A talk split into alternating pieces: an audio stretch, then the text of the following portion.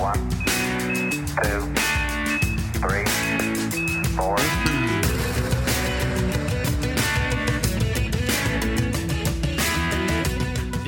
podcast de Mike Gauthier. Puis aujourd'hui, ça va être le fun parce que je vais parler de, de musique avec euh, Maxime Martin. Maxime, euh, qui est un fan fini de Nirvana. Et je vais tenter de découvrir pourquoi. Max, premièrement, merci d'avoir accepté. Puis on, s'est cro- croisés souvent au fil des années. Puis depuis euh, deux, trois ans, on travaille à Énergie. Euh, J'ai une collaboration dans votre show sur le retour. Et puis quand je joue du Foo Fighters ou du Nirvana, t'es tout le temps content. Ça arrive de où, cette histoire d'amour-là? Ça a commencé comment? Ben, écoute, euh, et premièrement, regarde, merci de m'inviter, puis, tu sais, quand Mike Gauthier t'appelle parler de musique, euh, personne dit non, tu sais, mais, tu sais, moi, j'ai, honnêtement, j'ai, tu sais, l'adolescence, je l'ai pas vécu comme bien du monde, tu sais, oui, j'écoutais la musique, euh, c'était surtout ce qui jouait à la radio, j'avais des groupes fétiches, genre de box, qui m'a fait triper longtemps, OK. euh, mais c'est plus au début vingtaine avec des chums que j'avais qui étaient plus vieux que là j'ai embarqué dans vraiment tout ce qui était Stone, Spring Floyd, puis les grands classiques que j'ai découverts. Euh, mais sans dire vraiment avoir une passion, tu sais, comme tout le monde écoute, aime écouter de la musique. ça. tu sais. Et je suis parti en tournée. Euh, ma première tournée à vie, c'est la tournée euh, Juste pour rire euh, à l'époque, en 91.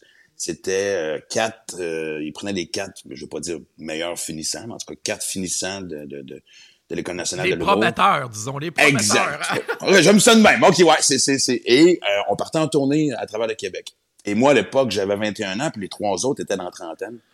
Et euh, quand, on- après un show, euh, eux autres étaient plus tranquilles, ils rentraient, euh, ils prenaient une bière, puis ils partaient. Puis moi, évidemment, ben écoute, euh, je, je découvrais le Québec, je découvrais la vie, je découvrais tout. Puis, euh, fait que je sortais tous les soirs. Puis je me souviens qu'à l'époque, il y avait euh, trois tunes qui jouaient partout. J'étais en Abitibi, j'étais en Gaspésie, j'étais la Côte-Nord, t'entendais euh, Let's Talk About Sex de Salt and Pepper, t'avais Black or White de Michael Jackson, et t'avais, évidemment, Smells Like Teen Spirit de, de, de Nirvana.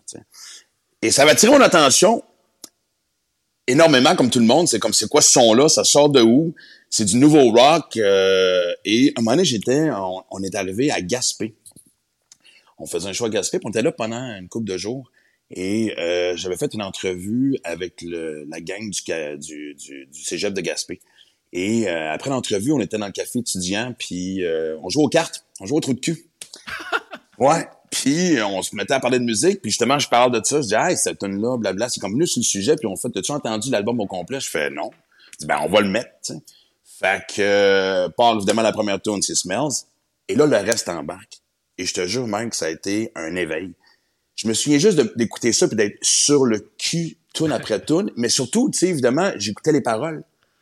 Et je me suis fait, ah, OK, on a le droit de- de- d'être fâché, on a le droit de se rebeller, tu sais. Moi, mais, mais, tu sais, moi, à l'époque, mon humour était un petit peu baveuse, mais Ben c'était... oui. Oui, mais c'était baveux cute, c'est pas baveux engagé, mettons, tu sais. Ouais, mais honnêtement, je suis pas surpris que tu aies trippé tant que ça sur Cobain parce que tu es un peu un, un gars comme lui qui est taquin, tu sais, qui, qui aime ça déranger. Puis lui, il était un peu de même, tu sais. En entrevue, il était pas déplaisant, mais t'étais jamais sûr, tu sais. Il y avait tout le temps un petit sourire en coin qui faisait Ouais, je te prends au sérieux, mais je te prends pas au sérieux. Un peu comme, comme tu es souvent dans la vie, comme tu y es perçu surtout. Ben, en fait, c'est drôle parce que moi, je me suis surtout identifié à sa dualité. Ah. Parce que, euh, je pense que Kurt jouait une fausse game de je veux pas être connu. Mais, Ouais, tu sais, ouais, au bout de la, ligne- fausse game, ça, c'est bon, ça. Ben, c'est vrai, parce que, tu sais, on veut tout, Peu importe que ce soit en humour, en musique, Hey. que, tu sois un, un comédien, on veut être connu, garde. On a besoin d'attention. Et je pense que lui, sa dualité, c'était surtout de d'être capable d'être connu sans faire trop de compromis, tu sais. Puis, Voilà. euh, moi, j'ai toujours aimé ce que Dave Grohl disait par rapport à, à Nevermind. tu sais. Quand tu décortiques les chansons, les, les mélodies sont quand même assez simples. Puis, tu sais, je, je lisais que Kurt, lui, question que ça faisait pas justement trop, entre guillemets, commercial. Ben, évidemment, la guitare était dans le fond, la distorsion était là. Euh, il criait, euh, écoute, euh, je veux dire, ben, j'aime pas ça dire crier parce qu'il chantait quand même bien, tu sais, mais comme Dave Grohl l'a déjà dit, on aurait dit qu'il, on aurait dit que c'était des clous qui bouillaient dans sa gorge, tu sais. Fait, Wow. il l'a amené ailleurs. Puis moi, c'était la même affaire. Tu sais, moi, j'ai j'ai commencé à faire l'humour dans, dans les années 90. J'étais... Tu sais, Mike Ward l'a souvent dit, moi, je suis le premier qui a ouvert cette porte-là de, de Oui. l'humour rosé puis dérangeante et tout, de ma génération. Je dis pas qu'il n'y en avait pas eu avant moi. Deschamps est un bon exemple de quelqu'un qui a dérangé aussi. Mais, euh, et euh, en même temps, tu sais, mes chums, je les voyais comme pogner des, des, tu sais, ils pognaient des gigs de radio, ils étaient à TV. Puis moi, j'avais pas cet accès-là parce que mon humour était, en guillemets, un peu plus corrosif. Fait que c'était la dualité de comment je fais pour être connu, gagner ma vie, aller chercher le fame qu'on cherche toutes, sans changer qui je suis. Fait que pour ça aussi, moi, c'est ce que j'ai surtout beaucoup aimé dans le personnage Kurt Cobain. Moi, ce que je remarque aussi, que j'en ai pas parlé plus que ça tantôt, mais c'est quand même en Gaspésie que tu as découvert Ouais. Nirvana. Ouais, écoute, puis ça reste un souvenir. les- parce que dans ce temps-là, c'était les grands centres. tu sais, C'était à Montréal, Québec, tout ça. tu sais, Puis tu sais, là-bas, eux autres, il y avait des gens qui étaient à l'affût de la nouveau, des nouveautés musicales puis qui t'ont fait jouer Nirvana. C'est quand même drôle, tu sais, parce qu'il y a bien du monde qui ont découvert ça par le biais des grands centres Nirvana. Là-bas, étant donné que tu avais. Après ça, qu'est-ce que tu as fait? Tu étais acheté le, le CD, la cassette. Qu'est-ce que tu as fait pour euh, continuer à, à écouter euh, ce- cet album-là là, que tu venais de découvrir? Ben, c'est sûr que dès que je suis revenu en ville, je suis allé me chercher, c'était le CD euh, de, de, de Nevermind. Puis après ça, j'ai, j'ai acheté Bleach, Ben oui. euh, que j'ai adoré aussi. Euh, c'est, moi, c'était vraiment la première fois, comme je te dis, je sortais d'une zone de confort, tu sais, je veux dire, sans être mainstream. Euh, tu sais, moi, j'ai pas embarqué, mettons, dans, dans, dans, dans la période métal. Euh, j'ai des chums qui ont embarqué dans le punk, mais tu sais, vraiment, pas juste les Sex Pistols, mais tu sais, des affaires aussi trash que Dead Kennedys, puis euh, DOA, puis... Et, et je- des fois, j'essayais d'embarquer, mais je pense je faisais plus semblant pour me donner un look que d'autres choses. Mais là, c'était la première vraiment musique dérangeante. J'ai- Puis honnêtement, puis tu sais, je veux dire, je- des fois, j'écoutais Bleach parce que je- tu sais, je- je- c'est tellement beau de voir l'évolution parce que déjà, quand tu écoutes Bleach, tu vois que c'est pas encore affiné, mais tu vois qu'il y a la base de quelque chose qui est sur le bord d'exploser. Et c'est ce qui est arrivé euh, dans Nevermind, tu sais. Fait qu'il y a quelque chose, oui, a- puis- tout, tout ce qui est arrivé de ce band-là est venu me chercher pour des raisons X, Y, Z. L'as-tu écouté? À, à- à quelle fréquence tu l'écoutais? Puis c'est une drôle de question. Tu sais, on sait que euh, souvent, euh, il y avait des excès à cette période-là dans ta vie. Euh, C'est-tu un album que tu aimais écouter quand tu étais en excès ou quand tu étais à jeun? C'est une drôle de question, Ben, là. ah, c'est une bonne là, question, mais- mais tu sais, moi, je veux dire, moi, j'ai vécu ma vingtaine où, les, les excès, moi, ça a commencé dans la trentaine, dans le sens que, tu sais, oui, je faisais, je buvais, tu sais, je faisais, je faisais des shows en anglais puis en français, fait que, j'étais quasiment sur scène 5-6 jours par semaine, puis, ben, tu sais, l'alcool coule à flot, tu sais. Je fumais du pot, mais tu sais, j'avais pas encore touché aux drogues dures. OK, OK. Euh, puis, mais la seconde que j'ai acheté Nevermind, je te niaise pas, Mike, ça a joué tous les jours chez nous pendant des années. Jusqu'à temps, jusqu'au décès de Kurt Cobain, où après ça, euh, je me souviens que j'avais pris une pause parce que c'était douloureux. Puis, même après ça, quand j'ai refait un peu la paix avec ce qui est arrivé, moi, j'ai vécu ce- son décès vraiment comme si c'était quelqu'un de ma famille qui était mort. Ben, moi, je l'ai annoncé. Moi, là, j'ai eu un appel à un moment donné de quelqu'un qui me dit à Musique Plus, CNN vient d'annoncer la mort de Kurt Cobain. Et moi, euh, en tant que gars qui aime ça trouver des nouvelles, je regarde c'est- quelles, quelles sont les stations de radio rock locales à Seattle. J'appelle là, puis ils me disent oui, oui, il est bel et bien décédé. Hey, la peine que j'ai faite au monde, moi, là, en arrivant, puis en disant Kurt Cobain est décédé. Écoute, moi, je me souviens, sais, c'est genre de ce moment, tu sais, c'est un peu comme le 11 septembre, tu sais, Ouais. ou, ou pour des gens plus âgés, tu sais, euh, la mort de John Lennon. Euh, moi, je me souviens, c'est, le plus drôle, c'est que on avait été une gang de chums au match d'ouverture des expos. Et euh, c'était Ben tous oui, des jeunes avril. humoristes. Puis on était, justement, tu on avait bu à la game. Puis après la game, on avait dit, hey, on retourne chez nous, puis on se fait un tournoi de... de... C'était pas, c'était pas PlayStation à l'époque, c'était Sega Genesis! Ben oui! Exact. Et ils ont se fait un tournoi de hockey, puis parfait, on arrive, puis la fête continue. Et euh, on avait mis, je me souviens, c'était Chaume. Moi, c'est Chaume qui m'en a appris. OK. On écoutait Chaume, puis en espèce de musique de background. Et là, ils nous annoncent la mort de Kurt Cobain, puis on était comme huit dans la maison. Le silence qui s'est installé. On s'est regardé, on a parlé un peu. Euh, puis tu sais, on était quand même allumés. tu sais, On avait quand même pris euh, quelques bières à la game, puis on avait continué après. Puis... Et là, on s'est dit, on, bon, OK, on fait notre tournoi. Il n'y a jamais personne qui était capable de jouer. Tout le monde se regardait genre, hey, ça, je, me sens pas bien. Ça, ça, me- ça me tente pas d'être ici. euh, faut, que j'aille prendre une marche. Tu sais, c'était pas de la tristesse. On était assommés. C'est moi, ce que j'ai aimé, moi, ce que j'ai aimé, c'est que, tu sais, j'ai- j'ai envié, mettons, les gens des années 60 où, tu sais, t'avais deux gangs, Beatles ou Stones, tu sais, t'avais Harmonium, t'avais Beau Dommage, plus dans les années 70. Chaque décennie avait son son. Les années 80, ça a été pas mal un amalgame de bien des choses, là. Dès que t'avais un band, il disparaissait, tu sais.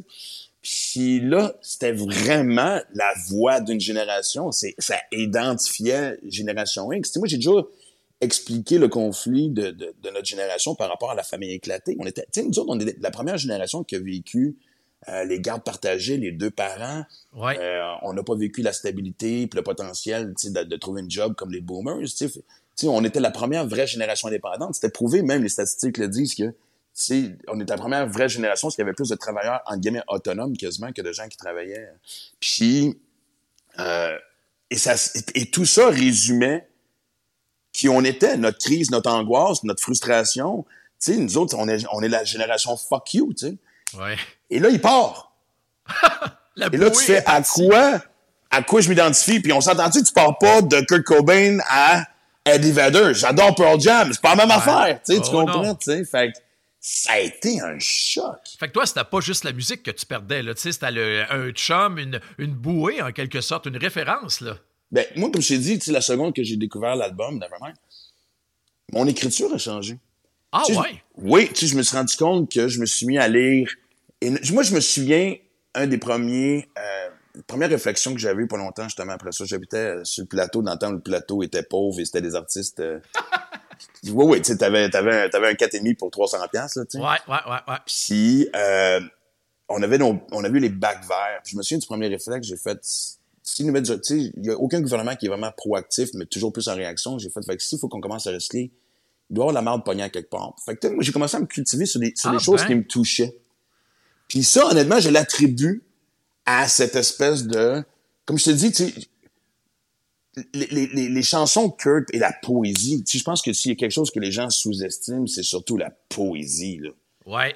Et, euh, et je m'étais dit, quand un privilège d'être devant des gens, et c'est un privilège de monter sur scène puis parler à des gens, c'est un choix personnel, puis je condamne, puis, puis j'ai pas de jugement par rapport à ceux qui le font pas, ça prend de tous les styles, tu sais, je veux dire.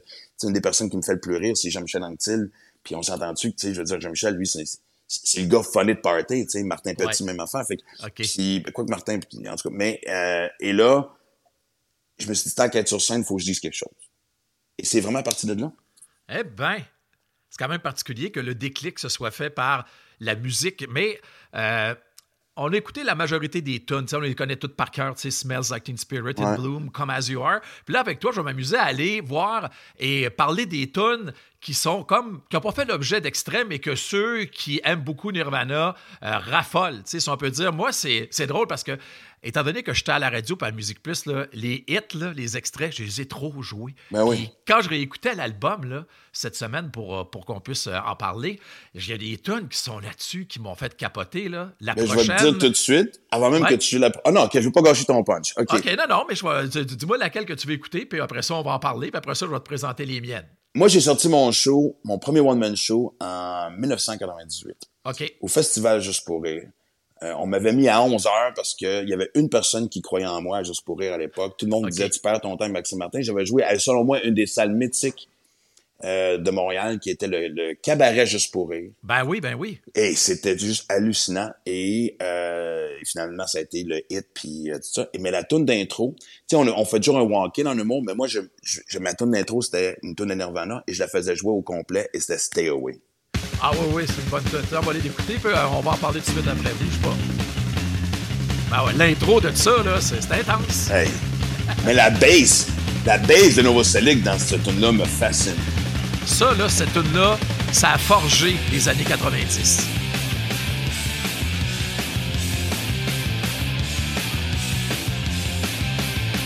Oh man.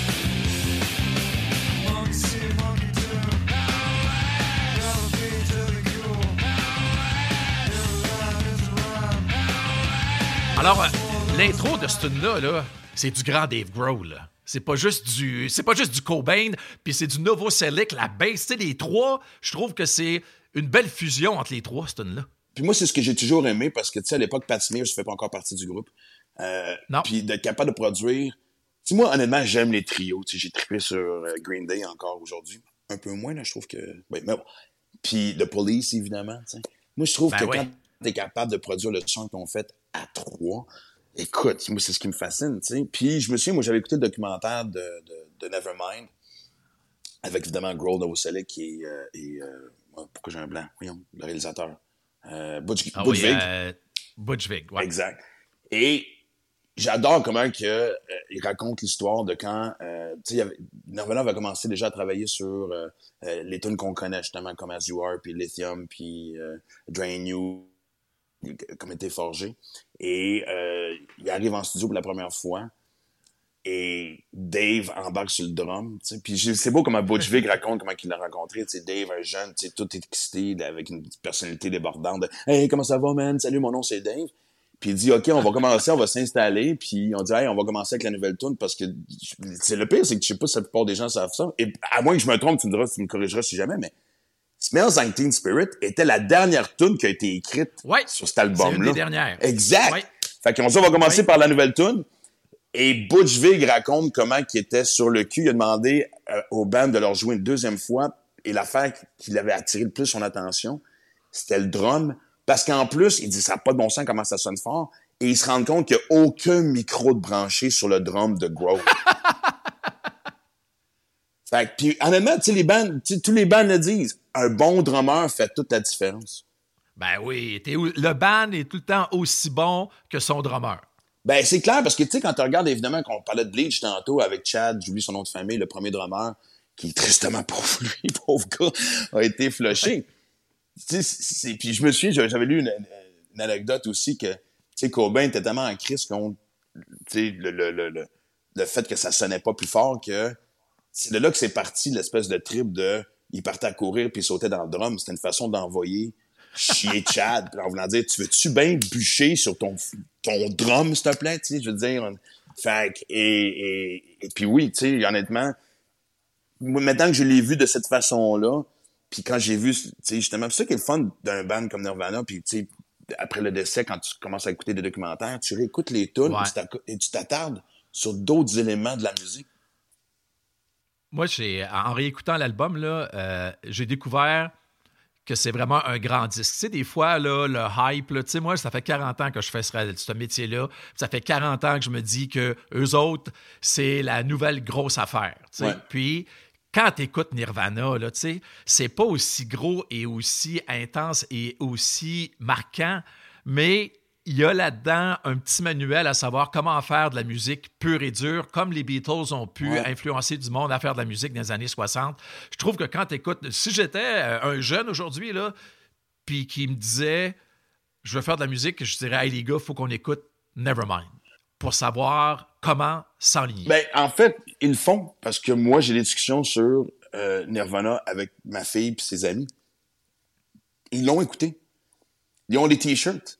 Ils s'identifient un peu au personnage, tu sais, parce que tu sais, encore aujourd'hui, le son est complètement différent, mais c'est une amalgame de beaucoup d'artistes qui partent et qui reviennent. Puis moi, c'est toujours une question que je me suis posée. La- L'affaire que je trouve pas triste, mais euh, tu sais, évidemment, euh, In Utero a été hyper critiqué. Moi, je me souviens quand In Utero est sorti, hein, je veux dire, comment tu peux suivre un album comme Nevermind, déjà à la base? ah non, c'est sûr, là, tu sais. Puis, évidemment, comme ben du monde, j'avais vécu la déception où ce que je retrouvais pas. Parce que, honnêtement, tu sais, là, moi, une tune qui est pas bonne sur Nevermind. Trouve-moi en une. Moi, il y a juste Paulie Non. que j'ai de la misère parce que je la trouve lugubre. Parce que c'est basé sur une histoire vraie d'une fille qui avait été kidnappée puis qui avait amadoué le gars qui l'avait kidnappé. Fait que moi, quand j'entends cette tune-là, j'ai des frissons, je fais, ah non, ok, je veux pas. Mais, mais tu sais, quand je l'écoute, on va aller, on va aller écouter un petit bout, puis j'en parle après.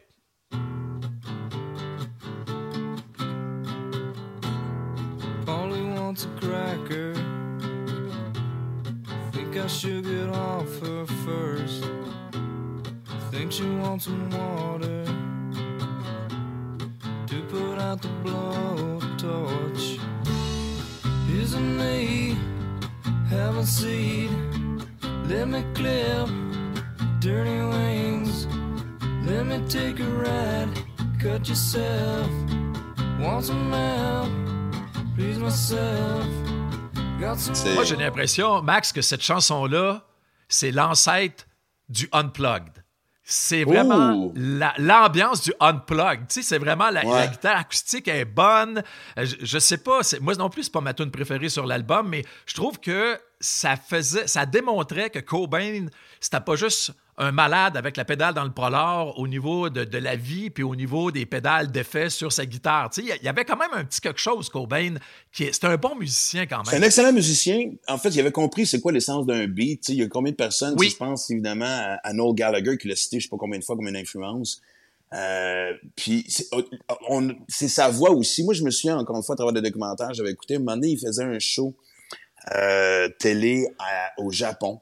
Puis il avait demandé à Nirvana de faire du lip sync parce qu'évidemment, il mettait la tune puis les boys ont fait tu demandes pas à Nirvana de faire du Ben lip sync puis comme pour envoyer chier le monde quand ils ont parti la tune, les gars jouaient de leur instrument mais les mains ouvertes puis ils touchaient même pas.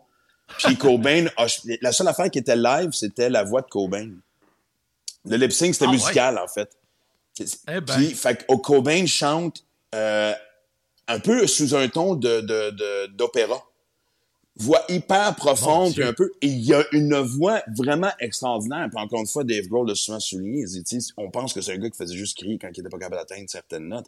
Non, ça c'était sa rage personnelle, mais il y avait une ça, sacrée voix. Puis tu parles de l'ancêtre de, de Unplug. Je sais pas si t'allais la, la faire jouer, mais la dernière de l'album, pourquoi j'ai un blanc de mémoire encore une fois sur le titre? Euh, L'album de Nevermind, la dernière, la, la cachée, non. ben non, Something in Something the Way. in the Way. Ouais, ouais, ouais. Hey, attends un petit peu. Something in the Way, tu sais qu'ils l'ont euh, réarrangé pour la bande sonore du prochain Batman qui s'en vient l'année Tu me prochaine. niaises. Hey, ils ont mis des gros arrangements avec des cordes. Va voir ça sur YouTube. C'est là, mais tiens, je l'ai proche ici.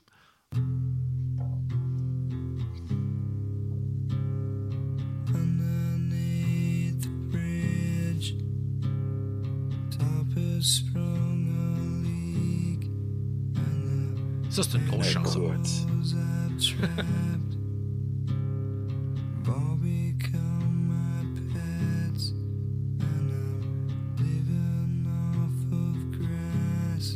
the drippings from the ceiling. Ça revient souvent qu'il y a des références, quoi, quand il était sans abri, Exact. euh, quand il était à Seattle, hein, c'est ça? Mais honnêtement, tu sais, quand t'écoutes la voix, j'ai l'impression que t'as- comme une porte ouverte sur l'âme de ce gars-là. Puis, Ah, ben oui, ah oui, oui, ça, c'est bien dit. puis en, en plus, quand t'écoutes le documentaire sur Nevermind, il y avait de la misère à enregistrer la tune parce que il arrêtait pas de dire à Dave frappe moins fort, frappe moins fort, mais tu peux. Essaie de dire à Dave Grohl. Tu sais, je veux dire, à, à moins que tu lui mettes des plumes dans les mains, puis même à ça, je suis sûr qu'il serait capable de sonner. hein. Puis, Butch Vig raconte qu'il a dit à Cobain, en fait, Cobain est rentré dans son studio, puis il a fait, voici comment faut que ça sonne, puis il a commencé à la jouer acoustique assis sur le sofa. Puis Vig a fait, va faire ça l'autre bord, là. non, mais Vig a dit, OK, on l'enregistre ici, là. Il dit, j'arrête. Arrête Il dit, j'ai arrêté de respirer, j'ai plugué une coupe de mic, j'ai dit, joue-moi là sur le sofa. C'est la version qu'on a. Puis quand tu, euh, dans l'album euh, Nevermind euh, 20e, édi- euh, 20e anniversaire, l'édition 20e anniversaire, Ouais, ouais. tu l'as en version un peu plus euh, pesante. Rock. OK. Et ça reste une bonne tune, tu sais. Oui. Parce que, tu sais, des fois, quand tu prends une tune puis tu y rajoutes un peu de pédale forte puis un peu de guitare puis de la distorsion, ça change, mais... Sais, honnêtement, tu sais que c'est une bonne tune quand tu Il peux y a jouer tout un mood façons. dans cette tune-là. Eh oui. Il y a tout un mood. Puis de toute façon, tu me racontes ça, que c'est enregistré sur le divan. Puis il y a un mood de ça, tu sais, on n'entend pas que c'est d'un- c'est enregistré dans une place tout petite avec un divan, là, tu sais, mais tu sens que le mood qui a été capté par la- l'enregistrement, c'est un peu ça. Ouais. Sans l'image. Sans que tu aies une image qui te montre un gars sur un divan qui joue doucement. Mais c'est ça, va écouter la nouvelle version qu'ils ont réarrangée j'ai peur. tu vas capoter. Ouais. Ah non, non, c'est bien fait. Non, c'est lui qui Oh chante. ouais, c'est- j'en doute pas. C'est lui qui chante, mais ils ont juste mis des cordes. Mais là, c'est lourd, encore plus lourd que c'est là. Hey, je veux revenir sur quelque chose que tu as dit tantôt, Oui. puis ça m'a, je l'ai échappé. Tu me dis que ta, ta fille, des fois, elle- tu parles avec elle de Nirvana, puis tout. Est-ce que pour elle, c'est un band à la mode ou c'est un band que son père aime? Tu sais, Euh, des fois, on dit le dad rock, on va dire, ah, ça, c'est, ils vont dire, ah, ça, c'est du dad rock, là, tu sais, c'est la musique ouais, à ouais. mon père. Mais comment il est perçu, Nirvana, mettons, par ta fille puis? Tu sais, en fait, c'est tout le monde rit un peu de mon man crush sur Kurt puis Dave puis Foo Fighters et compagnie parce que, tu sais, vraiment.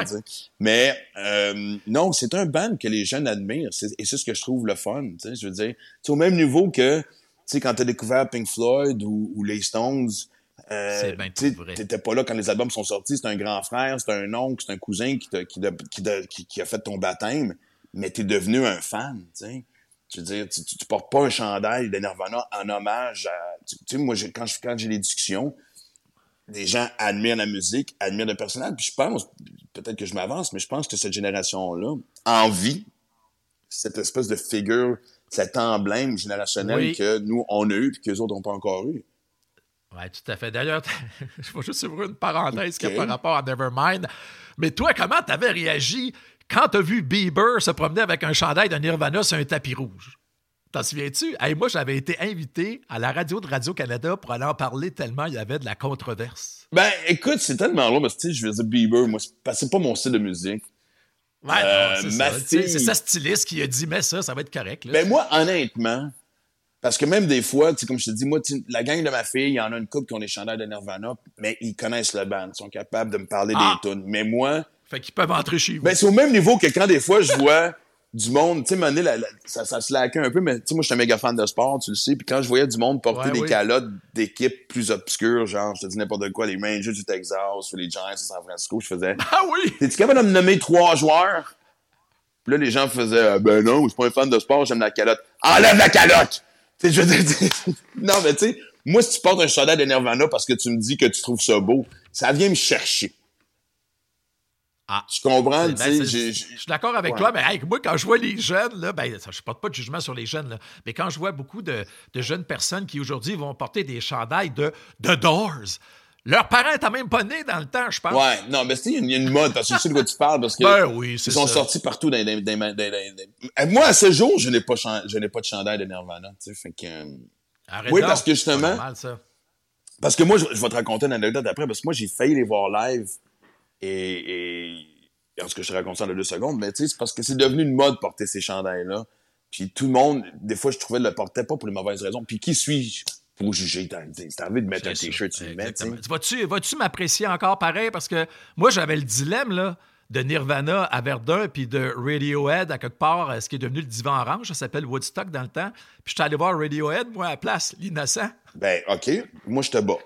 Moi, j'ai un de mes chums euh, qui s'appelle Daniel Thibault, euh, qui faisait de l'humour à l'époque et qui est devenu auteur euh, d'une coupe de séries hyper connue au Québec. Et, euh, et le- C'est-tu le gars qui était dans TSPC? Exact. Exact! Ah, lui, il est drôle sur Twitter. Ah, il est hallucinant, puis Facebook, puis tout ça, puis... Et il m'appelle, puis il me dit, on... En fait, lui, attends une minute, juste pour faire chier. Lui, il a vu Nirvana au Foufoune électrique. Ah! Et Nevermind venait de sortir, fait qu'ils ont joué. Ou c'était une semaine avant ou une semaine après, je pense, le lancement. C'est le 21. C'est le, 20 le 20 ou le 21 septembre. C'était trois jours ou quatre jours avant l'arrivée de Nevermind. Exact. Puis là, fait qu'ils ont joué tous les tunes. Et là, après ça, il m'appelle et me dit Hey, ils sont au, à l'auditorium de Verdun, tu viens-tu faire un tour? Je fais parfait, ouais. Je te rejoins là-bas. Et euh, j'étais avec ma blonde de l'époque, Nathalie, je me souviens. Et j'en revenais d'une tournée d'à peu près une semaine. Euh, fait que j'ai pas vu ma blonde, puis si j'ai 24 ans à l'époque, fait que euh, arrive et tu fais ce que tu fais quand t'es un jeune couple de 24 ans, on commence à sauter dessus, puis là on fait, on y va dessus, on fait ah non, on passe une soirée d'amoureux. La phrase que j'oublierai jamais, la, la- la phrase que je vais regretter toute ma vie, on ira les voir la prochaine fois. On s'est tous dit ça, Max. Et ouais. Et puis en plus, tu peux t'imaginer en plus, surtout dans un endroit comme à l'auditorium de Verdun, parce que tu sais, moi je me souviens à l'époque c'était leur révolte de on veut pas des sièges à signer, on veut pas. C'était une révolte contre Ticketmaster ou je me souviens plus trop quoi. Il y avait une espèce Ça, c'est de. Pearl Jam qui avait ça, qui avait fait ça. Ben Nirvana avait été aussi à l'auditorium de Verdun parce Ah, que possiblement. parce que c'est sûr qu'après Nevermind, on s'est entendu qu'il aurait vendu. euh, à l'époque, je pense que c'était le Centre Molson, c'était même pas le Centre Bell. Ouais, j'ai même pas. Non, c'était encore le forum. J'ai même pas compris pourquoi il avait pas fait le forum dans cette tournée. Ben tu vois, ben c'est ça. C'était un peu la- une espèce de tu sais fuck you tout le monde, puis. c'est ça. imagine avoir eu la chance d'aller voir ça. Tu sais, je veux dire, c'est un, c'est un, un petit aréna de 3000 personnes à peu près. Là. Imagine la proximité puis l'intimité puis tout, ça aurait été hallucinant. Ah, ça aurait été incroyable. Hey, je vais te faire euh, jouer euh, une de mes tunes préférées sur euh, Nevermind. Peut-être que c'est la tienne aussi. Je sais pas pourquoi, mais j'ai réaccroché là-dessus.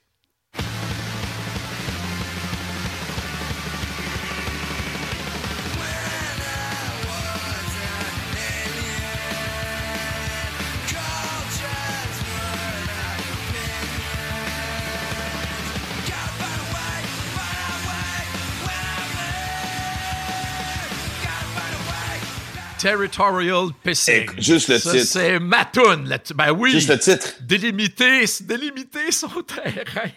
Ah non, mais exactement de façon... euh, T'as raison, c'est... Tu sais, comme je te dis, il y a 12 tunes sur, sur, sur Nevermind. Euh, Ouais, avec la toune cachée, notre ex. exactement. Il y en a... Ça va être quand la prochaine fois qu'on va écouter un album où il n'y aura pas une mauvaise tune? C'est un album que Ah. tu peux mettre... Ça dépend. Si tu parles à des jeunes filles euh, BTS qui font d'excellents albums. OK. Oui, mettons ça dans la même catégorie juste pour contrebalancer l'argument, mais mais Oui, oui, oui. tu sais puis puis moi c'est drôle parce que tu sais il y avait quelque chose de très défoulant aussi. Tu t'avais pas besoin d'aller dans un bar puis faire du trash puis te saouler la gueule puis commencer à pousser sur Tout à fait. tu pouvais l'écouter chez vous. Tu sais, une mauvaise journée pis t'étais en temps, tu mettais l'album puis Kurt criait à ta place. Oui, exactement. C'est c'est bien trop vrai. Étais-tu euh, étais-tu un peu un apôtre de Nirvana dans le temps où tout le monde capotait, puis t'as même pas besoin de dire que t'aimais ça, parce que tout le monde prenait pour acquis que si t'avais entre 15 et 25 ans, t'aimais automatiquement Nevermind de Nirvana, ou t'as fait, t'étais quasiment rendu un apôtre tellement t'aimais ça, puis que t'avais accroché là-dessus? Ben, comme je t'ai dit, tu sais, moi, là, puis, bon, Nevermind, j'ai acheté Bleach. Après ça, euh, évidemment, euh, In Utero est sorti. Après ça, il y en a un autre, j'oublie, là, tu avait fait, euh, comment ça s'appelle? Il y a une espèce d'amalgame de tunes. Euh, la, la pochette du CD, c'était, euh, elle était verte avec un squelette un peu. Ça avait été dessiné par Kurt. Euh, avec mon Dieu. Mexican Seafood, puis des tournes de même, puis vraiment. Et fait que moi, je m'étais dit, justement, pour me différencier du, du fan. Parce que t'avais deux genres de fans de Nirvana. T'avais des fans finis de Nirvana, de tout ce qu'ils ont fait, de l'histoire du groupe, du message. Et t'avais aussi des fans de Nevermind. Puis, honnêtement, moi, je me souviens quand j'avais écouté le, le, le, le- Unplugged, la première tune c'est euh, About a Girl, qui est sur Bleach. Et, tu sais, je veux dire, moi, j'adore l'intro de Kurt Cobain. Cette tune-là était sur son premier album. La plupart du monde n'ont pas acheté. Et ça, j'ai fait, ah, c'est drôle, man. Et honnêtement, moi, pour justement pas être un, cette espèce de fan-là de l'album euh, bleu, ben, en fait, j'avais pas besoin de me forcer. Parce que justement, tu sais, c'est tellement venu profondément. Ça a tellement teinté ma vie que ça a teinté comment je m'habillais. Comme je t'ai dit tantôt, ça a teinté, tu sais, comment j'ai commencé, comment j'ai recommencé à écrire et que j'ai continué à écrire. Fait que- et, j'avais besoin d'aller au, bout de cette chose-là. Puis encore aujourd'hui, sais, c'est drôle parce que même avant hier, je suis, je, je suis devant l'ordi, j'ai une soirée tranquille, ma blonde n'est pas là. Et je me mets sur YouTube à écouter une coupe d'affaires. J'écoutais sauter des choses sur Norm MacDonald, un humoriste qui est décédé cette semaine, qui, qui, qui, Ben qui- oui, dont ben j'étais oui. un fan. Puis dans les suggestions, on revenait sur des entrevues que j'avais pas encore vues avec Cobain. Ça- ça va être une fascination jusqu'à la fin pour moi. Quand tu l'entendais, euh, dans, soit dans des commerces, dans des bars, tu réagissais comment, mettons, dans les commerces, bon, tu vas dire, wow, c'est le fun, j'entends Nirvana. Mais d'un bar, là, ça te stimulait-tu d'une, façon quelconque? Tu te garochais-tu d'un mur? Faisais-tu... Moi, j'ai jamais été quelqu'un de trash. parce trash, que mais- ça m'a toujours tapé ses nerfs d'être sur le plancher et commencer à pousser. Aussi. Je veux dire, moi, ça allait mal virer. Je, je, trouve- je, je suis pas patient. Ouais. J'ai Ouais, de la misère avec du monde dans ma Mais bulle. d'un bar, quand tu l'entendais, quand tu sortais d'un club puis que ça partait une toune de l'album, comment tu réagissais? Ben, moi, je te confesse que la seule fois que j'ai dansé dans ma vie, c'était sur une tune de Nirvana. Ben, c'est pas vrai de la... Quand j'avais 19-20 ans, je me souviens, j'habitais à Winnipeg, puis tu dansais, tu voulais rencontrer une fille, là, mais tu sais, genre, j'ai toujours un blocage par rapport à danser. Mais la dernière fois que j'ai dansé dans un bar, c'était au Velvet, tu Underground ou Velvet, c'était sur Saint-Laurent, je sais pas si t'en souviens. Ouais, ça me dit quelque chose. Ça me dit quelque Puis, chose. Mais, euh, euh, je me suis plus quelle tune était partie. C'était pas Smells, mais c'était une autre tune, puis j'avais instinctivement sauté sur le plancher. Puis je me souviens, je, buvais, je buvais une grosse bière, parce que les grosses, les grosses bières étaient en spécial. Puis je dansais avec ma grosse bière, puis il y avait une fille qui est venue me voir, elle, elle m'a jamais dit un mot. Elle a pris ma bière, elle a pris une gorgée de ma bière, elle m'a redonné ma bière, elle m'a sacré un French, puis elle est partie. Et je l'ai jamais revue. fait que moi, c'est, moi, j'ai associé à ça. Moi, c'est, c'est, Mais il y a quelque chose euh, qui, qui Nirvana. te laisse pas indifférent, tu sais. Tu sais, il y a de la musique qui t'en... Tu écoutes de la musique, tu, tu- tu- ça t'en joue. Tu sais, tu- tu- tu- t'as un petit beat à l'intérieur. Mais la musique comme Nirvana, tu sais, ça vient juste te faire vibrer, tu sais. Puis c'est drôle parce qu'on on parlait, des années 60, comment c'était Beatles, puis Stones. Puis moi, je me souviens Ben d'avoir oui. eu des discussions avec Louis-José Hood. Parce que lui, son band, c'est Pearl Jam. Puis j'ai l'impression que les années 90, t'étais un des deux. Tu vas apprécier l'autre, Ouais. mais tu vas pas les mettre au même niveau. C'est bien trop vrai. C'est bien trop vrai. Puis moi, tu vois, Puis- autant j'ai l'appréciation pour Pearl Jam, puis il y a des sacrées bonnes tunes. C'est, c'est, et, et c'est l'autre, puis ça, j'ai appris ça récemment. Je savais pas que le premier album de... Je, ben, je pense que c'est toi qui me l'as dit. Le premier album de Pearl Jam euh, était sorti un ou deux mois avant Nevermind. Ouais, un mois. Il est sorti le 27 août. Puis il avait comme un peu passé dans le beurre, puis comme quand Nirvana a mis l'espèce de grunge à la mode, les gens ont, ont fait quoi d'autre que là, puis c'est ça. Puis, tu sais, les deux, les trois premiers albums de Pearl Jam sont hallucinants. Mais il y a, y a Mais- pas ça, il y a pas cette... Puis le, pourtant, c'est drôle parce que moi, quand j'ai écrit mon premier one-man show, je l'ai écrit sur... Tu vas trouver ça ironique, ce que je vais dire. J'étais pas capable d'écouter... J'ai jamais été capable d'écrire sur des tunes de Nirvana. Tu sais, moi, j'aime ça mettre de la musique en background des fois quand, quand je travaille. tu sais. OK. Puis OK. quand je mettais du, du Nirvana, j'avais de la misère à travailler parce que j'écoutais les tunes, même si je les ai entendues mille fois. Fait que j'avais mis du Pearl Jam. Moi, j'ai écrit mon premier one-man show sur Yield et euh, No Code. Arrête. Ouais, que j'écoutais en boucle parce que c'était de la bonne musique que je- mes oreilles appréciaient, mais que mon cerveau était capable de faire d'autres choses. Pas avec Nirvana, parce que la seconde que ça commence à jouer, toute ton attention est virée vers le son, la parole, le personnage mythique et tout ce que ça C'est représente. captif pour toi, là. Ne- Nevermind pour toi. euh, Nirvana pour toi, c'est Ouais. captif. Tu sais, honnêtement, c'est triste parce que, tu sais, je veux dire, In Utero n'a pas été. Puis, tu sais, souvent, j'ai entendu dire que, que c'était le fuck you de Kurt Cobain accompagné de 10. Puis, tu sais, ça a l'air que. Ben oui. Ouais, parce qu'il envoyait même quelqu'un euh, superviser un peu euh, les, les sessions, puis il a fait, hey, vous voulez jouer à ça, ma gang de. Mais quand tu regardes des tunes comme. Moi, moi c'est c'est l'album suivant qui aurait piqué ma curiosité parce que You Know You're Right aurait été un méga hit. Euh, une tune comme Old Age qui était supposé, qui était supposé d'être sur Nevermind. Euh, écoute, euh, verse, euh, cho- chorus versus chorus, il y a tellement euh, euh, sappy. Écoute, le prochain album, si c'était pas du Dead Kurt, le prochain album, aurait parce que tu sais, il y aura jamais d'autres Nevermind, parce que Nevermind, ça a pris tout le monde par surprise. Ouais, eh, ben oui, c'est ça. Ils sont arrivés aussi dans un gap. Tu sais, on avait la gang de cheveux. Là, Ben oui. Le, le hairba- les hairbands qui étaient là.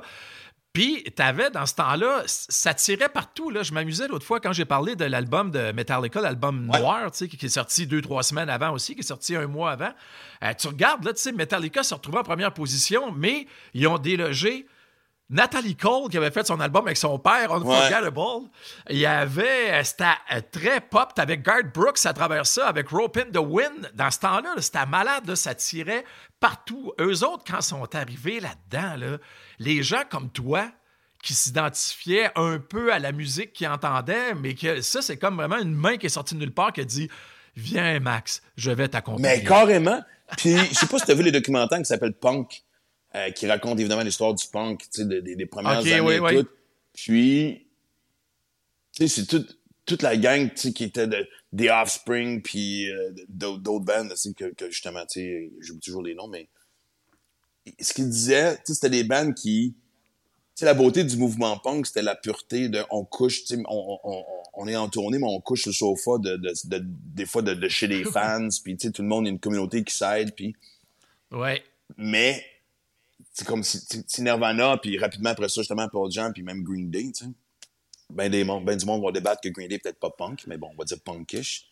C'est que ça a Ouais. finalement laissé de la place à cette, musique-là qui avait été, pendant très longtemps, tu sais, cachée en dessous du tapis. Fait que, et oui, ça pour ça, par exemple, j'étais d'accord, des années 90, c'est la fin du, du, du, du, du- du- des bandes de cheveux, comme tu dis, le pop, évidemment. Exactement. Un gros tournant. Tu sais, des années 90, là, tu sais, on, on- fait des farces là-dessus, mais le, le- le 24 septembre, qui est dans, notre, dans nos dates de fête à tous les deux, le 24 septembre 1991, là, il y avait Nevermind qui sortait. Ouais. Il y avait aussi euh, Red Hot Chili Peppers, Blood Sugar Sex Magic, boy. Bad Motorfinger, de euh, aussi euh, la, la gang de Soundgarden, et Brian Adams avec Waking Up the Neighbors. Quand tu regardes ça, là, le 24 septembre 1991, là, c'est là qu'on a dessiné les années 90. Ben, carrément, tu sais, puis tu l'as dit, et, et- et en plus, tu sais, des fois, c'est drôle parce que, tu penses à... Tu sais, moi, je vais, te- je, vais raconter, je vais te raconter une anecdote. Puis moi, je me suis beaucoup identifié à un band qui s'appelle The Melvins, que tu connais, évidemment. ben oui, ben oui. Puis, moi, je me souviens quand j'ai sorti mon premier show, qui était un show, évidemment, osé, qui s'appelait Tolérance Zéro. Guillaume Lepage était venu me voir. Puis, il était venu me voir dans la loge après. Puis, il avait trippé sur le show. Écoute, tu sais, honnêtement, moi, mon premier one-man show, personne ne s'attendait à rien. Puis, en dedans d'une semaine, tout était sold out. Puis, mes chums venaient voir le show. Puis, justement, du monde comme... J'avais été la curiosité. Puis, Guillaume Lepage, puis quand Guillaume parle, tu l'écoutes, il était venu dans ma loge, puis il avait dit... Il dit, c'est écœurant ton show. Tu peux le faire aussi longtemps que tu veux. Il dit, il dit, je vais te dire quelque chose qui est un conseil. Il dit, là, tu viens d'ouvrir une porte.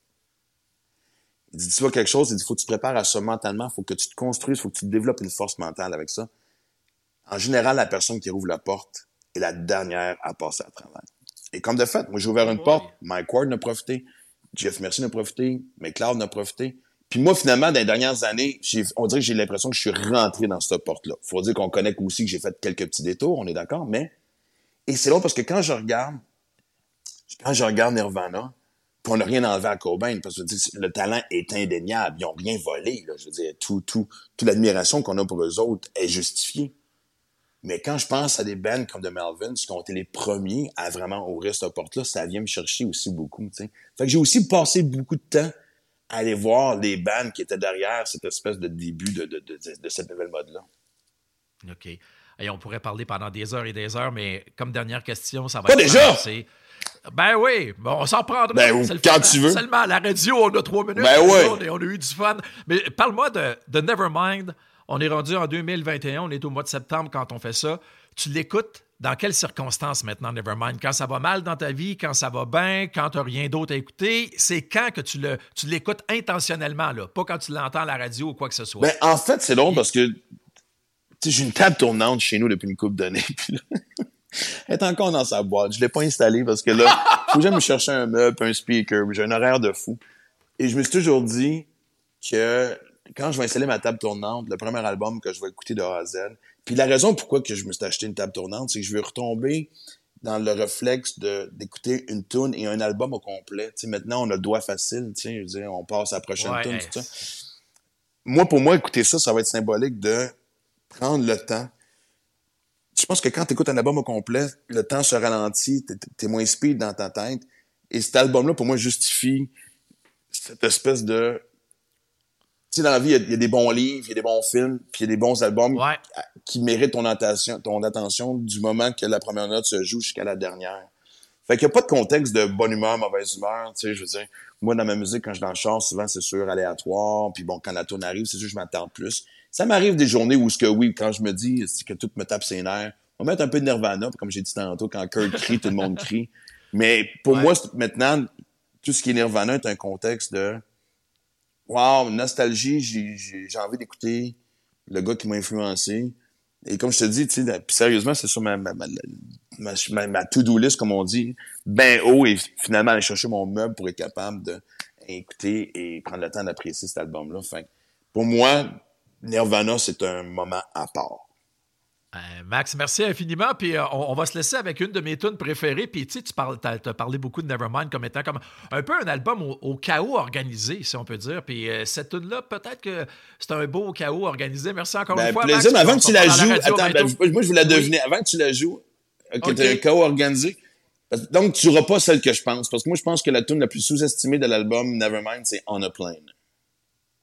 Ouais, ben tu vois, ça c'est drôle, hein? On est plein, là, elle a été victime de circonstances. Je vais t'expliquer ça, parce que quand ils ont eu Nevermind, qui commençait à ralentir un peu dans les radios, parce qu'à un moment donné, elle s'est retrouvée, hey, numéro 6 du Hot 100, là, c'était à tout style confondu. Euh, on pense tous que c'est comme As You Are, le, le deuxième extrait, mais ça a été a Pour vrai? Je savais pas ça. Ouais, puis elle est passée complètement inaperçue parce que le- le- l'effet boule de neige de Nevermind, tu sais, les, les radios euh, très nichées, tu sais, alternatives ou euh, collégiales, jouaient euh, Smells Like Teen Spirit, mais quand les radios, tu sais, pop, ont commencé à jouer la tonne, là, ça a fait comme un vacuum entre les deux. puis La stratégie, c'était on va sortir en a plane en, en- par après, mais elle est passée complètement dans le beurre parce que Never, euh, Smells était trop fort. Puis après ça, ils sont arrivés avec Comme As You Are. Puis après. Ah, ben, tabarouette, là, tu viens de m'éduquer. Exactement. Mais moi, mon chaos préféré, ben, mon- le chaos organisé, puis une de mes préférées, c'est celle-ci, Oh oui!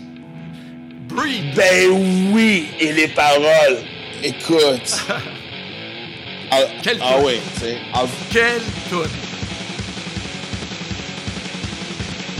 Je te laisse euh, dans cette jouissance sonore, on se retrouve bientôt, mon hey, merci, man. Tu pouvais pas me laisser sur le meilleur moment. Salut!